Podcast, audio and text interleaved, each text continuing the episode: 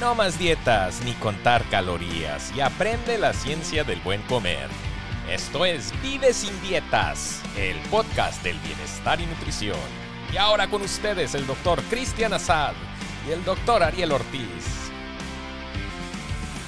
Entonces, bienvenidos todos. Este es el primer episodio de Vive sin dietas, vivesindietas.org. Soy el doctor Ariel Ortiz y tengo a mi co-host, el doctor Cristian Azad. Cristian, bienvenido.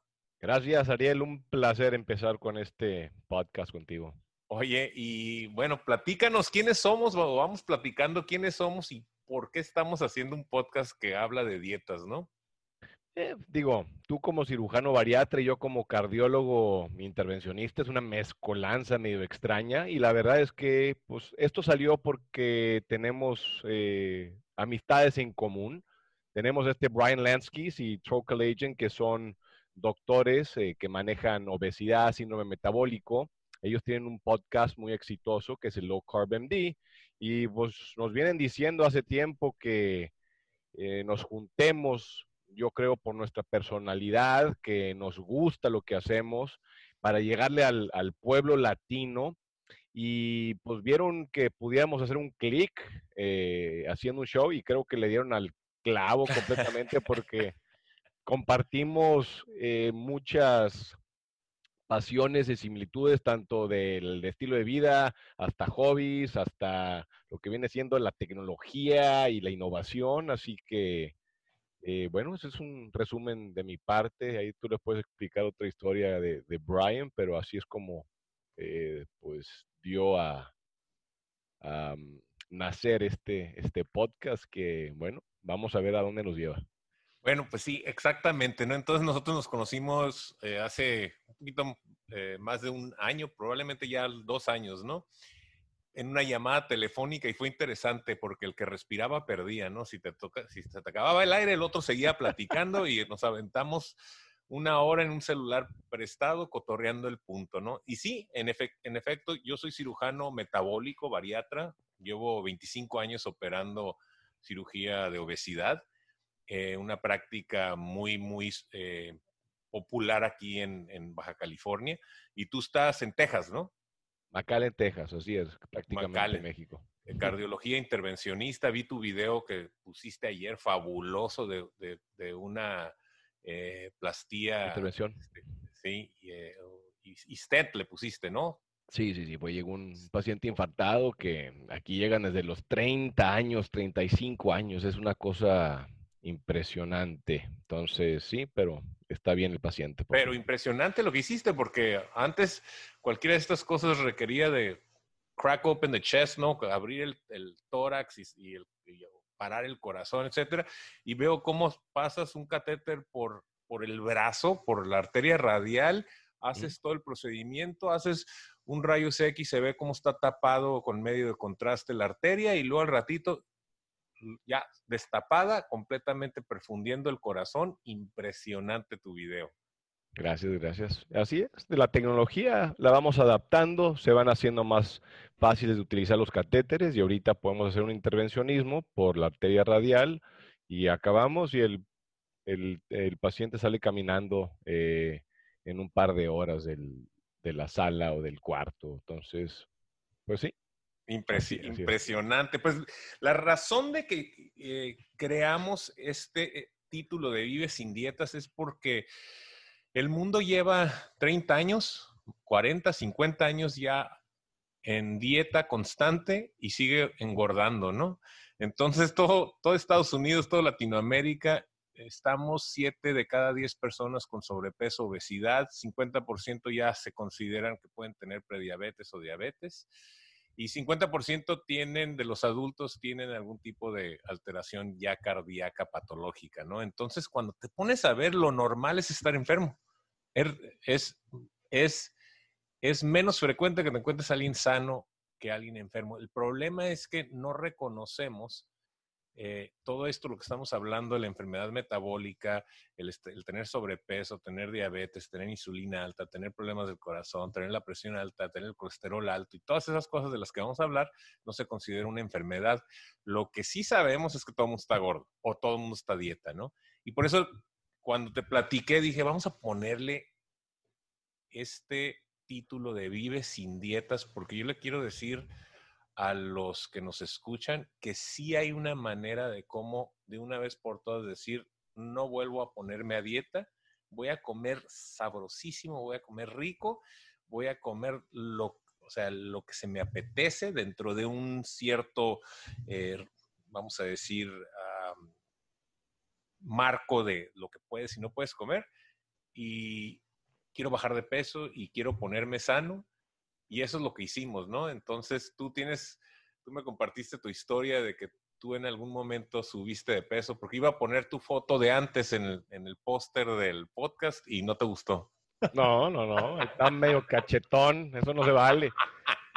Em, mira, eh, aquí, digo, si empezamos a discutir eso, es, yo desde que entré a la escuela de medicina y estamos con residencia y estamos, toda, he, tratado de diferentes maneras de, de, ayudarle a mis pacientes a bajar de peso. Les había recetado eh, aplicaciones como Nexercise o algo así de que eh, los motivara para hacer ejercicio para ver si podían, podían perder peso. Y, la verdad es que nunca fui exitoso. O sea, te puedo decir que en, 15 años tratando de ayudar a alguien, no o sea, no, era, perdían 5 o 10 libras y wow, y, las volvían a, ganar. Y entonces siempre estamos dando las mismas recomendaciones que cabe recalcar aquí para nuestro público es cuánto nos dedican o cuánto tiempo dedicamos como doctores en nuestro entrenamiento en lo que viene siendo nutrición y estilo de vida. Y en este canal les damos a hablar no como doctores, sino estamos hablando como amigos, como, como compadres. Entonces, de repente, si decimos ahí una, jerga, unas palabritas, van a venir, porque aquí queremos que entiendan lo que les estamos diciendo. Y es que no nos enseñan ni madres de lo que viene siendo nutrición y estilo de vida. Y eso se refleja en nuestros pacientes. ¿Por qué? Porque lo que estamos recomendando son guidelines, son unas instrucciones. Son unas, se sentaron ahí una bola en la, mesa redonda y nos dan recomendaciones de qué es lo que les tenemos que decir a los pacientes, que la verdad, de repente a todos nos damos cuenta que no jala. ¿Y por qué digo que no jala? Yo soy una persona sumamente tenaz, terca, lo que me dicen lo hago. Y eh, llegó un momento en el cual las recomendaciones que yo les estaba dando a mis pacientes, pues a mí no me estaban funcionando. Ahí andaba comiendo mi cerealito de la noche con mi leche descremada, muriéndome de hambre, sintiéndome espantoso. ¿Para qué? Para que pasara la semana y no había perdido ni una libra miserable. ¿Y qué es lo que me doy cuenta ahorita? ¿O saben, que la, ¿saben cuál es la mejor manera de engordar los puercos? Leche descremada con cerealito y sus granos. Toma, papá. O sea, eso es lo que yo estaba comiendo, tratando de enflacar, y ahora resulta que lo único que estaba haciendo es sacar un, un, pico de glicemia, que es un pico de insulinemia, y probablemente ya estaba desarrollando una resistencia a la insulina. Y cuando me di cuenta de, de esto, dije, espérame, aquí no podemos seguir tratando hacer lo mismo esperando un resultado distinto. Tú, tú también entonces estabas, eh, se te estaba subiendo el azúcar. No, o sea, nunca llegué a ese grado, o sea, mi pero, estaba bien. No, andabas noventeando, andabas 95, 97, yo andaba 99. ¿99 qué? Eh, de glicemia en ayuno. Ah, no, yo, yo, me, yo me, espérame, es que yo soy medio vanidoso, como te puedes dar cuenta. Entonces, eh, yo me fui, yo me guié por la cintura. Cuando ya en los 32 no me estaban quedando y tenía que brincar al 33, dije, ni máscaras del santo. ¿Eras 32 rojo? Sí, ¿cómo que rojo? ¿Que ya te deje la marca o qué? Sí, güey, te los quitas y te quedan, rojo, rojo, cabrón. No digo, o sea, pues no sé, porque no me lo, o sea, ya llegué a ese punto en que, o sea, yo estaba en los 31, 32, wango, pero ya era de que tenías que brincar al 33 y no me, o sea, ya era un cuerpo que yo toda la vida dije, yo soy más grande, soy, no, no como mi hermano que, o sea, está más marcado y todo. Yo dije, no, pues, pues esa es mi complexión, una, una complexión endomorfa, que son los que están ahí más, pues más rellenitos, vaya. Eh, no en el mal sentido, digo, tenemos diferentes cuerpos, está ectomorfo, mesomorfo, endomorfo, y también hay que tomar eso en cuenta, pero estaba teniendo cambios y mi estilo de vida, aunque estaba haciendo ejercicio, no estaba funcionando. ¿Y qué es lo que pasa? Llegamos a los 39, 40 y decimos, no, pues ya valió madre, nuestro metabolismo ya no es el mismo de antes y bueno, pues tiramos la toalla y is what it is. Y no, no es cierto. Aquí es donde eh, la experimentación, por lo menos a mí, me llevó a descubrir un camino que inicialmente yo pensé que estaba descubriendo y a medida que empecé a investigar, averiguar, aprender, me di cuenta que esto no es nada nuevo. Esto está desde 1850. ¿Por qué se perdió la literatura? Ya lo vendremos a discutir en, siguientes episodios. Y como dijiste, interrúmpeme porque si no, no vamos a callar el pico ni tú y yo. Sí, sí, no, no, respiro, cabrón, y pierdo. Oye, entonces, eh, ¿y esto te pasó hace, qué, un par de años? Mira, noviembre de 2017, mi suegra cocina delicioso. Y siempre en noviembre, Thanksgiving, viene Navidad, vienen las galletitas, vienen todos los dulces, todo eso riquísimo. Y empecé a darme cuenta que siempre para enero era, híjole, iba ganando, ganando pesos hasta que llegué a pesar yo creo como 83 kilos aproximadamente, 82, y, y dije, ni más palomas, esto no, no, no se vale. Y ahí dije, ¿sabes qué? Por alguna razón dada, dije, no voy a comer carbohidratos. O sea, o le voy a bajar drásticamente. Dije, pues ¿a cuánto? Pues a ojo de buen cubero, dije 100. ¿Por qué 100? Porque se me ocurrió. Y empecé a bajarle los carbohidratos y luego mi cuñada me dice, ah, estás haciendo la Atkins. Y yo, ¿qué, ¿cómo que la Atkins? Estoy haciendo, me dice, sí, abajo de 20 gramos de carbohidratos. Yo ni idea en ese momento. le hice caso. Total, le bajo a 20 y en la torre todas las complicaciones que te pueden pasar me pasaron. ¿Por qué? Porque no tenía la más pálida idea de lo que estaba haciendo. No me estaba, no estaba comiendo la suficiente sal, el cambio de los electrolitos, ese Kiroflu que básicamente se siente como una cruda por deficiencia de electrolitos. Y empecé a tener cravings para tomate, para sal, para agua mineral con limón y sal. O sea, mi mismo cuerpo me estaba pidiendo a gritos lo que todo viene recomendado por investigación. Y empecé a hacer todas estas conexiones a medida que pasó el tiempo y de repente, tres meses, había perdido 25 libras. Y de ahí en adelante dije, wow. Y una cosa para la audiencia que para mí ha sido una de las cosas más importantes es que yo sufro migrañas, bueno, sufría migrañas desde los 12 años. Al momento en que empiezo con este estilo de vida, les puedo decir que se me disminuyeron 99% y el día que me da, sé por qué es. Y generalmente es porque ahí me ando portando mal con un poquito de eritritol y algunos endulzantes artificiales que ya encontré yo que a mí me causan eh, que tenga una, un aumento en la probabilidad de migrañas. Así que. Sí, es, es impresionante. Entonces, digo, para los que nos escuchan, estamos el doctor Assad y un servidor, doctor Ortiz, hablando de nuestra experiencia personal con lo que todo el mundo conoce ahora como la keto dieta, ¿no? O la dieta cetogénica, que en términos muy, muy generales es disminuir la cantidad de carbohidratos que uno come. El problema para todos es que hasta uno como doctores, como expertos en la ciencia le vamos a poner, no reconocemos dónde están los carbohidratos, entonces el pueblo general también va a tener esa, dificultad. El azúcar hoy en día moderno está, se esconde en todas partes, ¿no?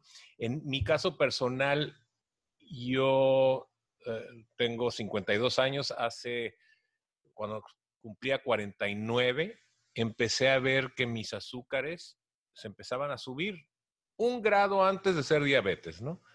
Y, empezaba a revisar y dije, bueno, yo no tengo familiares diabéticos, yo, ¿qué es lo que estoy haciendo? Y lo mismo que decías tú, Cristian, me ponía eh, que, a comer oatmeal en la mañana, ¿cómo se llama? ¿Cómo se llama el oatmeal? El, Avena. Avena, avena avena, somos pochos, ¿no?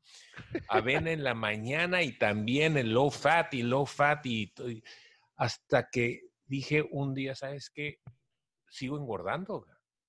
Y entonces me puse a investigar opciones y, me acuerdo que cuando yo leía sobre diabetes, hay un libro ah, de dieta o de nutrición sobre diabetes que se escribió en 1917. Y ahí viene. Hay que recortar el azúcar, hay que recortar los carbohidratos y comes todo esto, ¿no? Verduras, etcétera, ¿no? Me puse a estudiarlo y dije, ¿será? Y me puse a hacerlo.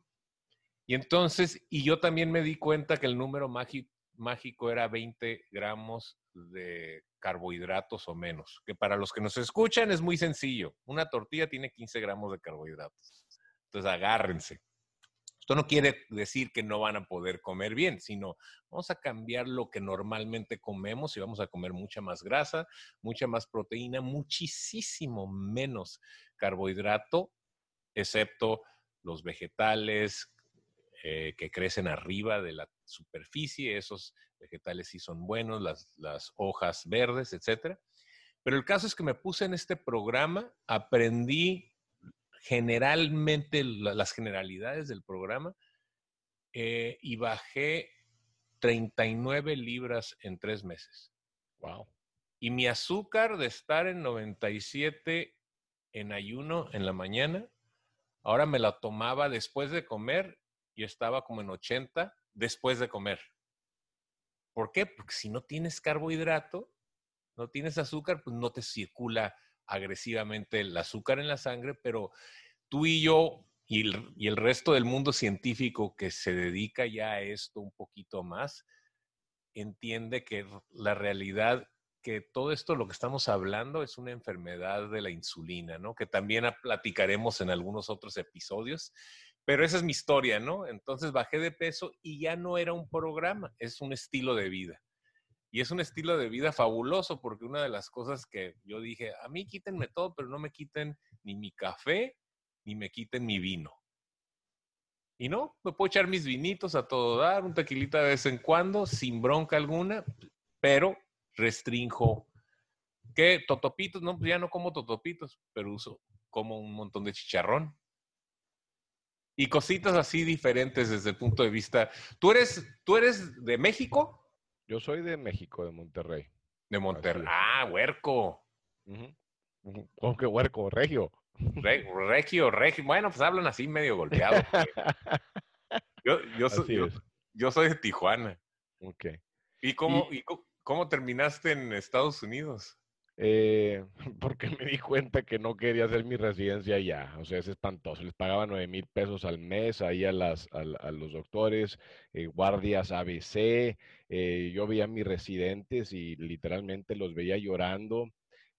para mí era muy, muy obvio lo que, o sea, yo nunca quise practicar en, en México por muchísimas circunstancias de, de, cómo estaba, yo creo que más que nada el entrenamiento. Yo de ver eh, unas opciones y enterarme de cómo era la residencia en Estados Unidos, aunque entrar a una residencia en Estados Unidos es muy complicado como un eh, foráneo, como alguien que no es de Estados Unidos, pero de hecho por eso mismo me fui a hacer investigación eh, por año y medio, dos años aquí en Estados Unidos. Lo hice en, en insuficiencia cardíaca que tenía mucho que ver con la autoinmunidad, la inflamación, en lo que viene siendo los problemas cardiovasculares, que curiosamente se relacionan mucho con lo que vemos con el síndrome metabólico, con el, con el impacto que tiene nuestro estilo de vida, los alimentos procesados, y empecé a hacer ciertas conexiones de eso. Así que así fue como acabé aquí y eventualmente por azares del destino conocí a, a mis colegas de ahorita y me surgió esta oportunidad para trabajar en McAllen, y pues qué mejor que estar al lado de mi familia que está a dos horas y media o tres horas en, en, Monterrey, pero pues vivo aquí en Estados Unidos y además pues bien encantado porque tengo a la Isla del Padre aquí a, a una hora. Así que Oye, pues qué chulada. Y tú, tú que estás este, en los front lines, ahorita tú estás practicando, digo, yo estoy aquí en San Diego, eh, San Diego, Tijuana. Eh, Tijuana está pues aún en el pico más álgido máximo la, epidemia de COVID-19. Ahí con, contigo, me imagino que como dicen las noticias, el que tiene mayor riesgo de tener la enfermedad, desarrollar la enfermedad severa y tener mortalidad generalmente es el que tiene sobrepeso, obesidad, hipertensión, diabetes, ¿no? Sí, eh, digo, eh, lo que más vemos es la gente con diabetes, con una eh, glucosa que no está bien controlada y también otros riesgos o factores de riesgo cardiovascular también tienen un impacto en lo que viene siendo la severidad de lo que va a ser lo que viene siendo el COVID-19, que aquí en McAllen, pues McAllen es la ciudad más obesa de Estados Unidos, o sea, es un, es un desastre. McAllen, haz de cuenta que agarraste la combinación eh, de la peor comida mexicana con la peor comida gringa y hiciste una bomba, ¡pum! O sea, aquí encontramos una obesidad en niños, diabetes eh, eh, desde los 13 años, o sea, ya tienen síndrome metabólica o hígado graso, y todo esto viene por, por la falta de educación y de conciencia de qué es lo que es comer bien. Y una vez que lo entendemos, esto se puede revertir. Para mí no hay satisfacción más grande que cuando llego con un paciente de 30 años. Sé que le cambié la vida. ¿Por qué? Porque yo cuando llegué de California, no para que te des una idea, yo en California cuando estaba haciendo mi entrenamiento, referí a, yo creo que cuatro o cinco pacientes a bypass, que es cirugía de corazón abierto, en un año. Llegué a McAllen y el primer mes referí como a cuatro o cinco llegué aquí, me llegaron a la clínica, me llegaron unos chavos de 34, 35 años, me acuerdo perfectamente, y me dicen, tengo dolor de pecho, y yo, por favor, me tienes 34 años, ¿qué, qué, qué, qué va a ser esto? ¿Cómo va a ser el corazón? Está bueno, le hago la prueba de esfuerzo. Pues toma, que, que sale normal la prueba de esfuerzo. No, mira, yo creo que es un falso positivo, esto no creo. Los llevo a la sala de eh, cateterismo y ¡pum! Una lesión de 70-80% y eso fue el, momento, ese primer mes que, encontré que aquí voy a empezar a encontrar enfermedad a los 34 años para arriba. Recientemente uno de 29. ¿Y qué es el problema? Que pues el, comer mal lleva a un desastre metabólico tan intenso que aumenta todos los riesgos cardiovasculares que tienen una, eh, un proceso aterosclerótico, que es el desarrollo de placa en las arterias, de una edad bien temprana. Se presenta la tubería del corazón. Pues de todas partes. O sea, claro. Eh, así como tiene el corazón, nomás para mis compañeros, que si eso no les importa, pues también causa disfunción eréctil, así que aguas. O sea. Los eh, hidráulicos. exactamente. Entonces hay que encontrar, yo lo que hago en la clínica, que ya lo platicaremos, es, yo encuentro los diferentes o sea, motivadores para el paciente. A veces no es el peso, a veces es vanidad, a veces los hijos, a veces la familia, a veces es que no quieren disfunción eréctil, o sea, te agarras de donde puedas para que te hagan caso en tus recomendaciones iniciales. Y así fue como aquí, eh, pues encontré esa población y luego, como te digo, fui conectando los, los puntos y eventualmente, después de estar muy eh, cómodo con los resultados que yo tuve y con los resultados que yo tuve con lo que ya llamamos mis guinea pigs, que fueron amigos o familia, que todo el mundo me decía, oye, ¿qué estás haciendo? ¿Cómo estás incorporando esto? ¿Cuál es tu estilo de vida? Y empecé a notar algo que viene documentado desde hace años atrás. Y para la gente que me escucha ahorita, esto es muy importante, y es el síndrome metabólico. El síndrome metabólico tiene cinco variables. Una es un HDL bajo, Dos es una hipertensión, una presión elevada. Otra, unos triglicéridos elevados. Otra es el azúcar en ayuno elevada. Y otra es, pues, ya está dando el cinturonazo ahí em, eh, con, eh, por la panza. Con esos cinco hay un aumento en el riesgo cardiovascular. Y cuando nos enfocamos en el síndrome metabólico, y esto es específico, porque como les dije, hay diferentes cuerpos, hay diferentes personas. Aquí no estamos diciendo todos tienen que hacer una dieta baja en carbohidratos. No, hay carbohidratos moderados, pero tenemos un fundamento y es evitar el mugrero. Y si ustedes evitan el mugrero, comen sano y dependiendo de su estado metabólico, hacemos una variación en lo que viene siendo eh, una individualización de los carbohidratos, podemos eliminar sin problema las cinco variables que componen el síndrome metabólico y en la madre con la tangente que me fui porque estábamos hablando del COVID-19. oye, pero, pero bueno, eh, eh, es muy aplicable lo que estás diciendo porque a mí me interesa dejar al que escucha el programa con ah, conocimientos básicos que jamás se hubieran imaginado. Ejemplo, un hígado graso, que es una enfermedad crónica del hígado, que es parte, parte integral de tener síndrome metabólico y que te va a llevar a la enfermedad y al infarto y a la muerte, un hígado graso, se revierte en tres días, en 72 horas. ¿Por qué? Porque yo lo he visto.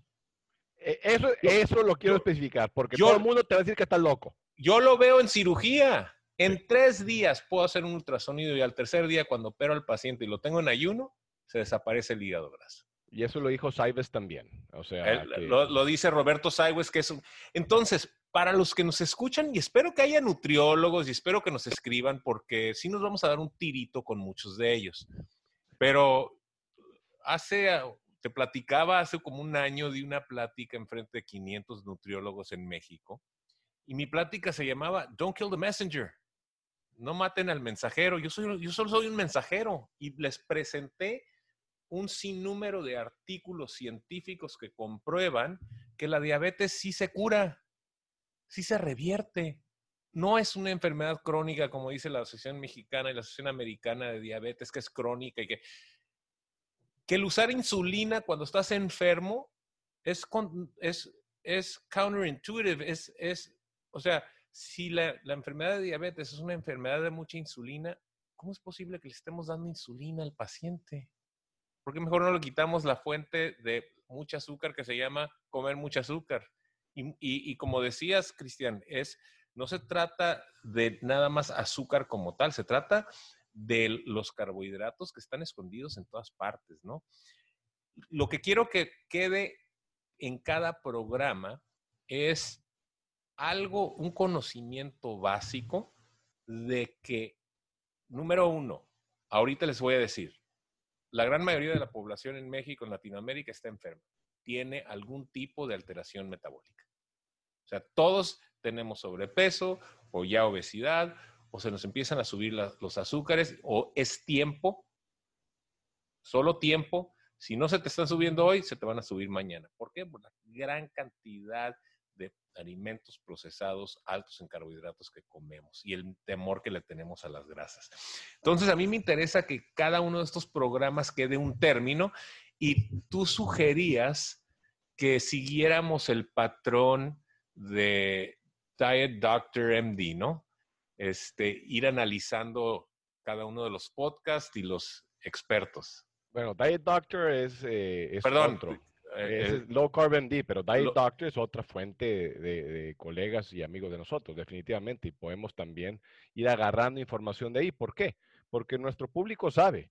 y por eso estamos haciendo, porque no tienen muchos doctores que, o por lo menos que nosotros conozcamos ahorita, eh, más que pues, en una mano, que hablen y que esté, tengan conocimiento de de esto en diferentes especialidades. O sea, en Estados Unidos sabemos de psiquiatras, de pediatras, ginecólogos, ginecólogas que, que aplican esto desde para el ovario poliquístico hasta para problemas de ADHD con depresión, o sea, y estamos hablando de, de, gente muy reconocida, pero es un problema cuando estamos hablando en español y entonces vamos a tener que basarnos probablemente en nuestros colegas de Low Carb MD, agarrar episodios de ellos importantes y agarrar segmentos unos 5 o 10 segmentitos y luego lo vamos a discutir con el fundamento de la ciencia. Y otra cosa que quiero especificar para que el que le estaba retorciendo las tripas cuando estamos hablando de esto, es nosotros no estamos diciendo que tenemos la absoluta verdad, porque nunca la tuvimos y nos dimos cuenta de eso y estamos constantemente cambiando. Esto se individualiza. Esto no quiere decir que todos va a ser un cookie cutter y que van a tener que... No, no, no, no, espérenme. Pero estamos partiendo de un fundamento, y entiendan bien, fundamento, eviten el mugrero. No hay comida procesada, vamos a evitar las azúcares refinadas y nos vamos a decir, como yo les digo, coman como ranchero. Acá, Exactamente, claro. ¿Cómo que come como ranchero? Nomás, digo, eh, un, simple ejemplo. Ustedes están en Monterrey, en la ciudad, y fíjense algo.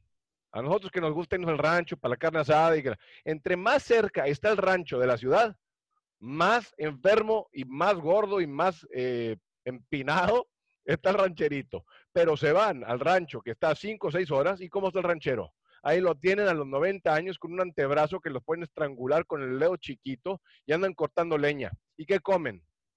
Cabrito, grasa, manteca de puerco, andan con sus verduras, de repente comen, de repente no, o se están aplicando el ayuno intermitente de diferentes maneras, están comiendo sin que lo sepan, una dieta baja en carbohidratos. A ver, espérame, pero las tortillas.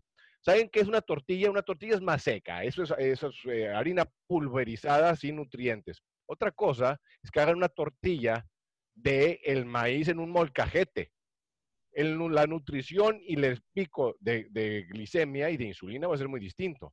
Entonces, ellos están aplicando esto, además de que se están moviendo todo el santo día. Entonces, son diferentes cosas y por eso les digo, estamos individualizando y así como ahorita va a haber un nutriólogo que dice, estos vatos no saben nada y están inventando todo, quiero que también sepan que existen los nutriólogos que están de nuestro lado.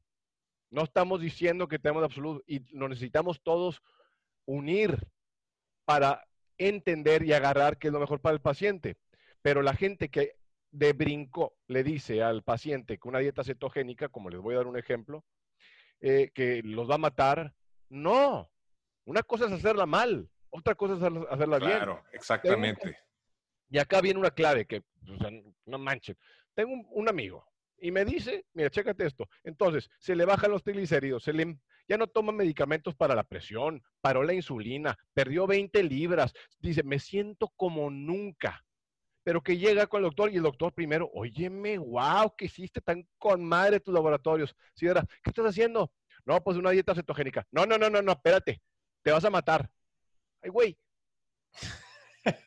ya bajó de peso, tiene todos los resultados perfectos. Pero entonces, pero sí entonces acá es donde viene el concepto de quitarte, de pensar, si yo te digo, no, doctor, estoy haciendo una dieta mediterránea modificada. Ah, no, pues a toda madre. Pero digo cetogénica y se vuelven locos. No, estoy haciendo ayuno intermitente, se vuelven locos. No, ¿sabe qué, doctor? A mí no me gusta desayunar, entonces no desayuno generalmente. Estás aplicando el ayuno intermitente. Entonces, hay que salirnos de nuestro comfort zone y, y entender que hay algo más allá. De la misma manera, cuando yo estaba comiendo ese ribeye con la grasa, que dije, ¿qué estoy haciendo? Yo como cardiólogo, cuando estaba agarrando mi ribeye y que me lo comía con la grasa y decía en la torre, y a, ver qué pasa, yo quedé sorprendido con triglicéridos de 50, HDL de 90, el LDL de 80, 90, que lo, discutiremos en un, en un, futuro porque hay diferentes tipos de LDL. O sea, todo se mejoró, la presión normal, todo lo que viene siendo como que me enfoco como cardiólogo, tratarlo de modificar con medicamentos, yo no doy crédito en cómo se modifica esto con un estilo de vida que no es simplemente nada más la dieta, que también viene siendo cosas como el ejercicio, el tipo de ejercicio, meditación, sauna, etcétera. O sea, es, es, o sea, soy intervencionista, sí, pero me está encantando mucho más la prevención, porque para mí no hay nada más gratificante que saber que le cambié la vida a alguien de 30 años que sin mí se lo hubiera cargado el payaso para los 50. Oye, y lo dijo Hipócrates, ¿no? Dice, deja que tu comida, que tu alimento sea tu medicina y que tu medicina sea tu alimento, ¿no? Y lo dijo... Pero no la crees. O sea, no la crees hasta que te pasa a ti. Claro, y entonces cuando tú ves el sistema de health care, de cuidado de salud, es la traducción literal de Estados Unidos, realmente es un sistema de manejo de enfermedades, porque ninguna de estas enfermedades que estábamos diciendo, el sobrepeso, obesidad, el triglicéridos, colesterol, eh, la, diabetes, la hipertensión, nadie la cura, solo, solo se trata médicamente. Así es. Y entonces, entonces no es hasta que empezamos. A mí sí me gusta mucho, eh, eh, doy estas pláticas, como te digo, en, frente de, diferentes eh, expertos y cuando la doy en frente de nutriólogos utilizo muchas referencias científicas en donde ya prácticamente es de, conocimiento común y debería de ser conocimiento común también con nutrición, con los nutriólogos, dietistas, etcétera, que las dietas bajas, bajas en carbohidratos, perdón, bajas en grasas no sirven. O sea, realmente han fallado y que las dietas bajas en calorías tampoco sirven. ¿Por qué? Porque hay un rebote, ¿no?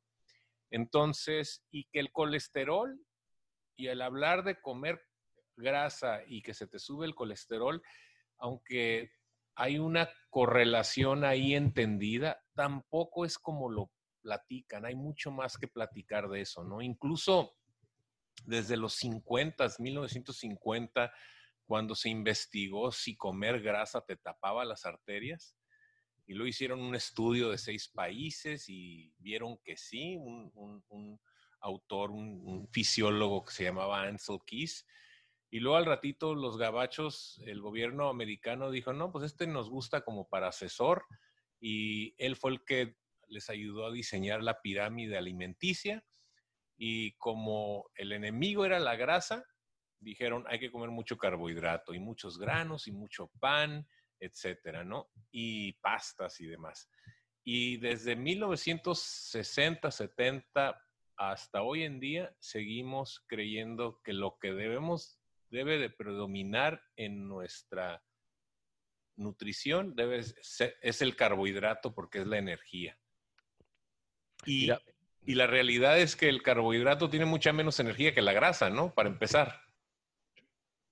Y ese es el concepto por qué dicen que la grasa te aumenta, porque por gramo de carbohidrato a por gramo de grasa tenemos más calorías con la grasa que con el carbohidrato, y entonces por eso te dicen que evites los gramos de, de grasa. Pero hay que también entender que viene todo el proceso hormonal de lo que viene siendo el hambre. Entonces, cuando estás satisfecho, dejas de comer, pero cuando no, y el carbohidrato también nos promueve a que comamos más, porque también hay un poquito, dependiendo del carbohidrato, obviamente, en la estimulación, estimulación del sistema mesolímbico dopaminérgico. Entonces, Aquí el punto interesante está, yo agarro ahorita al auditorio, a los que nos está, y les pongo un, challenge. Traten de tragarse cinco libras de brócoli y dos libras de salmón, a ver cómo les va.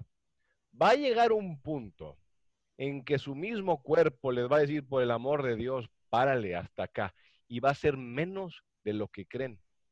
Cuando estamos comiendo algo con un buen valor nutricional, con proteína, con grasas, el cuerpo sabe qué hacer con eso. El cuerpo tiene a no saber qué es lo que pasa cuando estamos metiendo tortillas y estimula, por ejemplo, lo que viene siendo ese sistema de, de ¿cómo se llama?, de placer. Por ejemplo, si ustedes se comen su ribeye o su salmón de dos libras con sus brócolis, sus espárragos sumamente sano, llega un punto que ya no pueden comer. Pero si está en el restaurante y de repente llega ese pastelito y dices, no, mira, ¿sabes qué? Una cucharadita para cambiarme el sabor de la boca. Y ¡pum! Agarran el pastelito, su cucharadita, ¿y qué hicieron ahí? Esto estimuló el sistema mesolímbico dopaminérgico de placer de una manera similar que la cocaína y ahora empiezan a tragar por placer y no por hambre. Entonces aquí viene el problema en que todo está con medida. Todo está con medida madres. O sea, es como si yo le digo, como les pongo a un, un cocolizo, oye, compadre, ven, ¿ves esta línea de cocaína? Sí, nada más échate este pedacito. Sí, ya mero, le va a dar un pasón y se la va a agarrar toda. ¿Qué es el problema? Ahora, que hay gente que puede parar con esa cucharadita, perfecto. Pero lo mismo está con tus papas abritas a que no puedes comer solo una. Pues no, ni madre, todo el mundo se la come todo. ¿Por qué? Porque están diseñadas con la sal, con la grasa, con la crujientez, para que te den una estimulación de placer. Y esto se sabe, por eso le están pagando millones de dólares en estos alimentos a los ingenieros que están diseñando la comida que se están tragando. Y eso hay que entenderlo. En otras palabras, por eso tanto lo de whole food, real food. No es un, mito, es una cosa que esté de moda. No, es llegar al punto en que la comida en su origen da, los va, les va a dar una satisfacción, si así es como digo, perdón mi pochencia, pero van a estar satisfechos. y entre más... ¿eh? Sí, sí, sí, claro. Y, este, algo, algo interesante que también es importante que, expliquemos y lo vamos a ir repitiendo conforme ah, hablemos de, eh, digo, salgan más episodios. Cuando uno come, eh, el cuerpo sabiamente sabe dónde almacenar lo que come. Eh, cuando uno come carbohidrato o las azúcares, y vamos a explicar qué es un carbohidrato, después, eh, se, estimula una hormona que se llama insulina. Todo el mundo ha escuchado de la insulina, ¿no? Y esa insulina lo que permite es que ese azúcar que está circulando en la sangre se meta a la célula del hígado, a otras células del cuerpo. Pero cuando uno come constantemente azúcar o carbohidratos, pues constantemente se secreta la insulina.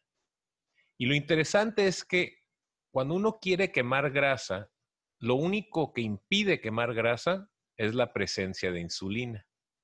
Pero si, uno come carbohidrato, el cuerpo genera grasa.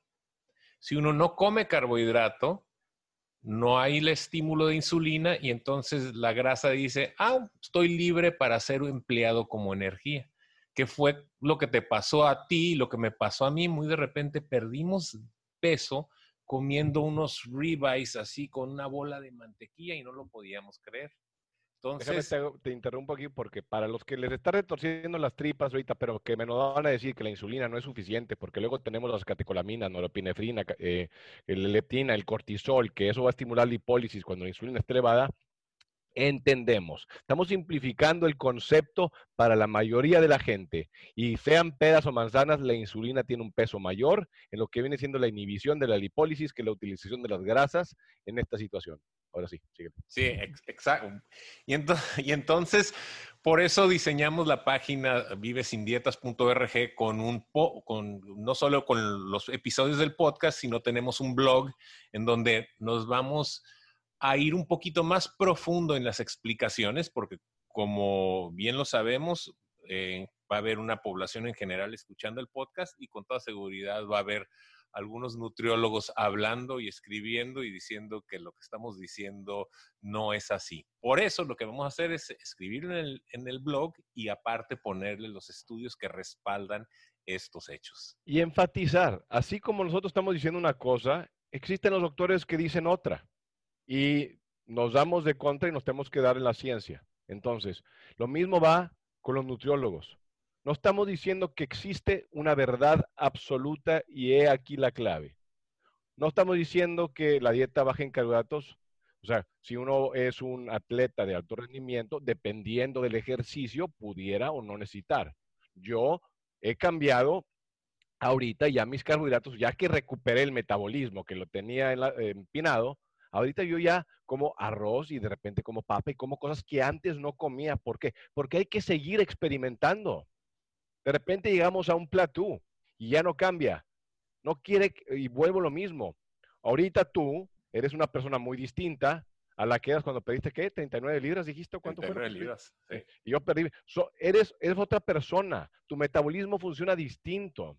Entonces, eso es lo que hay que entender. Que a medida que uno va recuperando esto, es posible que podamos ir poniendo, pero los carbohidratos correctos. O sea, podemos eh, irnos con generalmente todas las verduras verdes y tener un poquito de cuidado dependiendo del paciente. Por eso les, les recalco y enfatizo. Individualizar es clave, pero todo tiene un fundamento. Entre más empinado metabólicamente, más se beneficia el paciente con síndrome metabólico de una dieta baja en carbohidratos y esto puede variar. Y las mujeres, desgraciadamente, déjale, y tú me puedes confirmar esto, la tienen peor que los hombres. Sí, claro. Los hombres generalmente pierden peso mucho más rápido y las mujeres, porque llevan toda la vida con sus dietas de restricción calórica, ya tienen el metabolismo afectado un 30, 40% abajo, se sienten miserables, problemas hormonales, todo esto, eh, las mujeres definitivamente lo tienen más difícil, no quiere decir que, no puedan salir adelante, eh, pero pues, me, pasa mucho que, se frustran de que llega el esposo con la, paciente y doy las recomendaciones y cuando regresan el esposo perdió 25 libras y la paciente perdió 5 y plan, dice, ¿qué está pasando? Eh, son cuestiones y hay que ir encontrando estas diferentes eh, cosas, que, eh, obstáculos, trabas, anclas, que cada paciente puede ser distinto. Pues vive, sin, vive, sin, dietas es el título del, del, podcast y la realidad es que lo queríamos hacer de esa manera porque es un estilo de vida, ¿no? Y vive sin dietas es simplemente utilizar lo que sabemos ahora sí de la de toda la ciencia, de todos los eh, estudios que se han eh, eh, publicado, no solo recientemente, tú lo decías, hace ya hace muchos años, hay mucha evidencia que dice entre más puro comas, entre más entero el alimento, mejor. Entonces, si viene en una bolsa, en una caja, si tiene etiquetas, etcétera, etcétera, se considera procesado, ¿no? Entre más entero el alimento, mejor. Dos, entre más natural el alimento, mejor, ¿no? Entonces, el grano, pues realmente no es tan natural porque el grano no te lo comes como sale del, de la planta, lo tienes que procesar. Eh, cuando mucho un elote, ¿no? Pero, pero en general es mucho más fácil comer verduras que comer un grano, ¿no? Entonces el alejarnos de ciertos alimentos también es importante. ¿Por qué? Porque abusamos de ellos. En vez de que 50%, 70% de nuestro alimento que comemos en un día venga de granos y de almidones, como la papa, las raíces, que venga de alguna otra cosa, que no sea eso, que puede ser vegetales, puede ser hojas, ya lo decías tú. Y la última cosa es que manipulando esas proporciones y comiendo más grasa, como el ejemplo que me diste del salmón, que es fabuloso, tienes toda la razón, salmón, brócoli, le echas tu aceitito de olivo a las brasas, muy sabroso, no solo vas a comer mucho menos, te va a durar la saciedad mucho más. Y entonces ahí andas de que te brincaste la cena, el desayuno y, a lo mejor comes otra vez y ya pasaron 24 horas de la última comida que hiciste.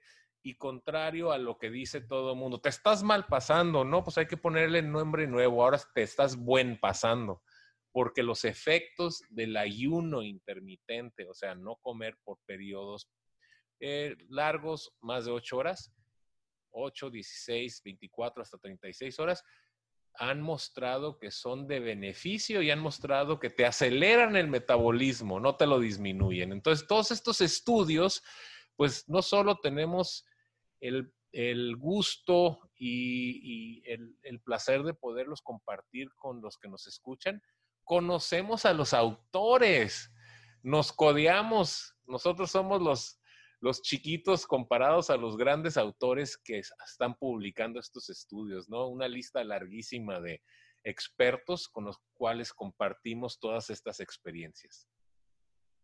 Sí, definitivamente. Una cosa, por ejemplo, el ayuno intermitente, o sea, sí, 36 horas.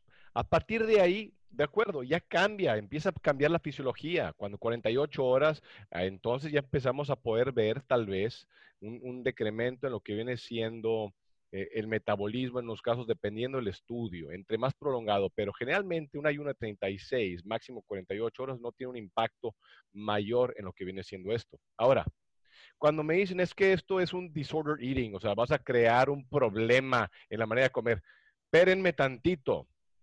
¿Qué suena más lógico? ¿Estar tragando 16 horas del día o estar comiendo 8? O sea, el único momento en que la mayoría de la gente no está tragando es cuando está dormido, que son sus ocho horas. El resto se levantan, desayuno, a comer, luego mi snack, luego mi comida, luego mi snack, luego mi cena. Pues espérenle. No, pero son porciones pequeñas. Ah, y para que amarre, con, con carbohidrato procesado, que son los snacks de 100 calorías. Claro. Entonces, ahí lo que están haciendo es estar en un constante comer y comer y comer. Y cuando agarran lo que viene siendo es muy interesante cuando se enfocan en, el alto valor, valor nutricional, verduras, em, eh, proteína. Lo que termina pasando es que pues, están satisfechos. Y como están satisfechos, también, o sea, aquí muchas veces decimos no anden contando calorías. Pero lo que también termina pasando y lo que estudios demuestran es que cuando uno está comiendo eh, comida real, que no sea procesada, también disminuyen hasta 300 calorías por día de lo que están consumiendo sin saberlo. Una de las cosas es simplificar. Y aquí no le vamos a andar diciendo, tienen que andar cuantificando cuánto van a estar. No, la verdad no. Lo se van a, van a identificar que es a ojo de buen cubero y es lo que escuchar a su cuerpo. O sea, me da risa porque tienen el sistema tan desregulado y hecho papa que necesitan un telefonito para decirles cuánto tienen que estar comiendo. Todo está acá. Cuando le están dando la comida que el cuerpo debería estar comiendo y sabe cómo responder. Claro, hay patologías, hay enfermedades que hacen eso un poquito más difícil, pero no es para la mayoría de la gente. En Estados Unidos, el 88%, eh, o es más, más fácil, solamente el 12% está metabólicamente sano. ¿Qué quiere decir esto? Que ustedes cuando llegan con el doctor, llegan con el doctor, llegan con sus laboratorios, oye, pues mira, andas medio rellenito, pero no te preocupes, tu glucosa Está normal. ¿Les checaron la insulina? Exacto. ¿Qué? No. ¿Y qué pasa? Tienen la, la insulina ya anca 50 en el ayuno. ¿Qué quiere decir? Que una persona normal se levanta con una insulina de 5 o menos, pero la gente ya está con una insulina de 50. Y esto es lo que es el concepto de hiperinsulinemia. Nada más les voy a decir una cosa. La hiperinsulinemia les va a estimular el endotelio o las arterias para producir endotelina 1, que es vasoconstrictor, van a producir menos óxido nítrico, que es un vasodilatador, van a crear unas células más gruesas, que va a disminuir la elasticidad de la arteria, van a hacer que el riñón absorba más sodio y por ende más agua y por ende sube la presión. Ahí ya tienen cuatro mecanismos, cinco mecanismos en los cuales viene la hipertensión. ¿Y qué hacen? Les dan medicamento para esto. Pero al momento en que baja la insulina, algo que vemos en el síndrome metabólico es una diuresis impresionante. Y para dos semanas, en muchos casos, si se hace bien, ya estamos disminuyendo a 50% eh, los medicamentos y yo he parado hasta tres medicamentos en seis semanas. Y mis pacientes, la gente que me escucha, la gente de Monterrey que me ha seguido y que ha hecho esto, lo pueden corroborar. No estoy inventando. Y luego es que son anécdotas. Pues, ¿qué quieren? No son anécdotas. también tenemos los estudios, pero es que no, es que no es sostenible. Espérame, espérame, espérame. ¿Qué es sostenible? ¿Estar tragando 16 horas al día? Hay que ser realistas. Entonces, si yo les estoy diciendo, van a comer frutas, ciertas frutas, van a comer nueces, macadamias, eh, picans, no hay problema. Van a comer pescado, pollo, puerco, hígado de pollo. Ah, es que es muy caro. Agarres hígado de pollo para que vean, eh, o corazón de pollo para que vean, les cuesta dos libras, dos dólares y sale riquísimo. Claro, hay que quitar ese, la mentalidad, pero es sumamente sano. El hígado, con alto valor nutricional, punto. Coman cualquier animal y comen todas las verduras verdes.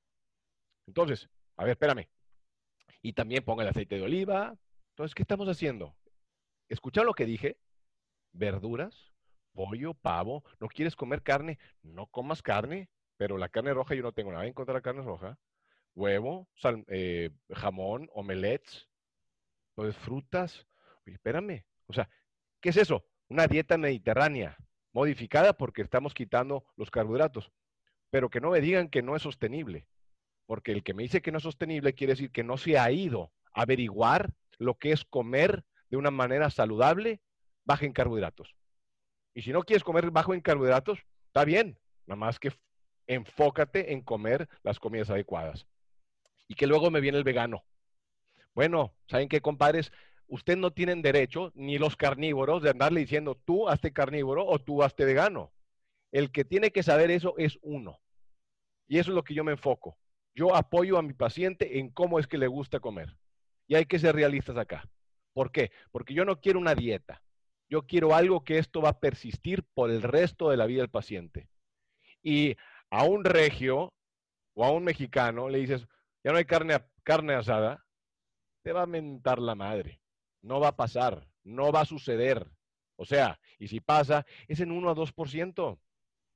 Ahora, que los pedos de las vacas es lo que están fregando el ozono. Fíjense cómo se mejoró el aire ahorita con el COVID-19, que no están con sus carros o con su... Se mejoró dramáticamente el aire en todo el mundo. Así que no me digan que los flátulos de las vacas están tronando el medio ambiente. Pero bueno, eso ya se transforma en una cuestión ética de trato animal, que yo estoy a favor de que se les trate de lo más humano posible, pero hay que ser realistas cuando le estamos diciendo a la gente cómo comer pues el ranchero que agarra a la gallina del pescuezo y le da tatahuil y lo avienta y le rompe el pescuezo, así es como come. No, le voy a decir al ranchero que nomás ande comiendo pato, ¿qué me va a decir? No. Claro, claro. Entonces, es corretear la gallina, torcerle el cuello, desplumarla, este, meterla, atizarle al fuego, eh, cortar la leña, este, ir a la, al, al, pozo por el agua, eh, cocinarla, ir a sacar las verduras del... Pues así cualquiera pierde peso, ¿no? Pues estás completamente activo, estás comiendo. Pues muy bien, eh, Cristian, pues es excelente primer episodio. Yo creo que en los próximos episodios, como decíamos, vamos a ir desmenuzando las diferentes entrevistas que han hecho nuestras amistades y nos vamos a ir desde lo más general a lo más específico. Yo creo que vamos a empezar platicando de, lo que ha sido lo que se ha comprobado a través del tiempo, eh, especialmente en estos últimos años, que creíamos que era incurable, ahora sabemos que es curable, ¿no? Y lo acabas de decir tú, o sea, yo, mi cuñado es cardiólogo y él lo primerito dice, eh, la hipertensión no se cura. Y entonces, y tú me estás diciendo, pues la curo como en dos semanas, tres semanas. Entonces, esas son las cosas que nos interesan mucho porque hay evidencias, ¿no? Yo tengo una colección de, de, de aproximadamente 7 mil pacientes con esta dieta mediterránea modificada eh, preparándolos para cirugía y todos perdieron peso y todos se les mejoraron sus azúcares y muchos dejaron sus medicamentos en tres semanas. Medicamentos de presión, medicamentos de diabetes. Entonces, todo lo que queremos aquí es poderles compartir a los que nos escuchan los tips más recientes, más importantes con fundamento científico en donde se puede, eh, tener fundamento científico y si no, por lo menos darles los razonamientos que hemos visto nosotros que funcionan. Nos funcionaron a nosotros como personas antes de ser médicos, como personas que estábamos sufriendo las mismas inclemencias de la nutrición eh, en Estados Unidos y en México, ¿no? Entonces, lo vivimos en carne propia y ahora se lo recetamos a nuestros pacientes. Definitivamente. O sea, mm, para mí, si ustedes me hubieran dicho que yo iba a estar en un podcast o que yo iba a estar diciendo que se pueden curar, tratar, manejar este tipo de enfermedades con estilo de vida, les hubiera dicho que es imposible porque nunca lo había logrado. Y para mí esto ha, o sea, yo creo que es de las cosas que he aprendido más importantes. ¿Por qué? Porque he, aprendido y he visto de mis pacientes y la gente que lo hace les va a comentar cómo se disminuye la, inflamación. Tengo pacientes con dolores, con lumbalgia, con dolor de espalda, con asma, con todo lo que acabe en itis, artritis, eh, asma, enfermedad reactiva respiratoria, que se mejora de una manera dramática. También he visto lupus, he visto migrañas que se disminuyen. Y lo que pasa es que como médicos decimos, es que son, anécdotas, no cuentan. Necesitamos un estudio randomizado, controlado, bla, bla, bla. No les estoy quitando la importancia de sus estudios, pero a un paciente, su anécdota es mil veces más importante que todos los estudios que yo le puedo. ¿Y qué es lo que está pasando? Que más les vale a los doctores y a los nutricionistas y a los, eh, los, profesionales de salud que se pongan las pilas, porque lo que está pasando es que los pacientes están mandando a la porra a los doctores. O sea, muchas veces y se están juntando entre ellos y se están dando recomendaciones entre ellos, muchas veces mal, de cómo seguir un estilo de vida. Y eso es lo que queremos con este podcast. No estamos diciendo, estamos abiertos a experiencias. Vamos a tener invitados que hayan pasado por esto porque de la experiencia de uno muchos pueden aprender. Y bueno, y a partir de ahí es, esa es la clave, la, la educación y dar la esperanza de que hay una solución para un sinnúmero de problemas que la verdad nosotros desde que salimos de nuestro entrenamiento pensábamos que eran los medicamentos y no estamos hablando en contra de los medicamentos. Estamos diciendo que son parte del manejo de la salud del individuo, pero los pilares es la salud, que viene siendo la nutrición y nuestra actividad física y nuestra salud mental, que todos ellos van a ser puntos de mm, tópicos en un futuro. Mira, la conclusión me salió con madre.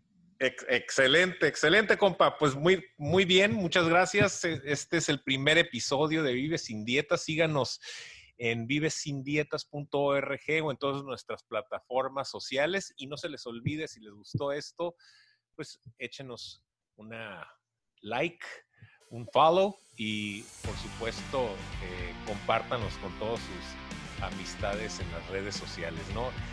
Aquí nos escucharán episodios futuros, como decíamos, y todos los episodios pasados y futuros los encontrarán en vivesindietas.org. Doctor Cristian Asad, como siempre, un placer. Igualmente. Nos vemos. Hasta la próxima. Soy el doctor Ariel Ortiz. Y esto fue tu podcast, Vive sin Dietas.